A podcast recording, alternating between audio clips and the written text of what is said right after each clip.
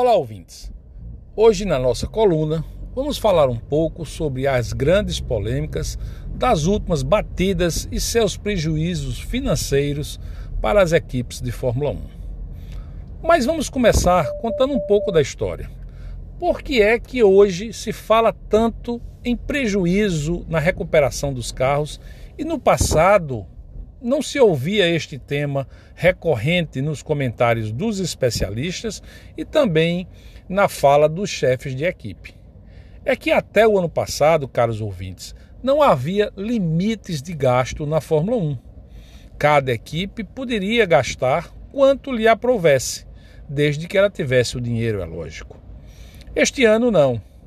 Como um tipo de pacto de concórdia, para limitar os gastos das equipes, tornando a Fórmula 1 mais competitiva, há um teto. Falaremos sobre esse teto mais na frente, mas há um teto de gastos desde o desenvolvimento do carro inicial da temporada até o número de motores que se utilizam e o gasto total que a equipe pode fazer para realizar a temporada da Fórmula 1.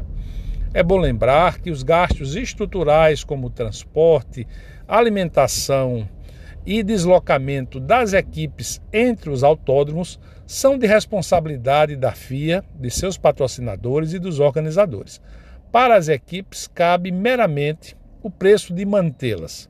Então, meus amigos, este ano, após o grave acidente que o Hamilton provocou no Verstappen, lá em Silverstone, começou essa discussão de quanto custa para reparar os carros. E é muito, é algo realmente milionário em euros. tudo isso significa que a Fórmula 1 está no caminho certo para preservar os gastos, mantendo a competitividade, mantendo também o fair play, porque desta forma fica mais difícil que se saia batendo em carros à toa, e assim o espetáculo fica mais limpo, fica mais na pista e todos nós, amantes da Fórmula 1, podemos comemorar este novo formato. Mas é lógico que tem gente que exagera e o pessoal da Red Bull bem sabe disso.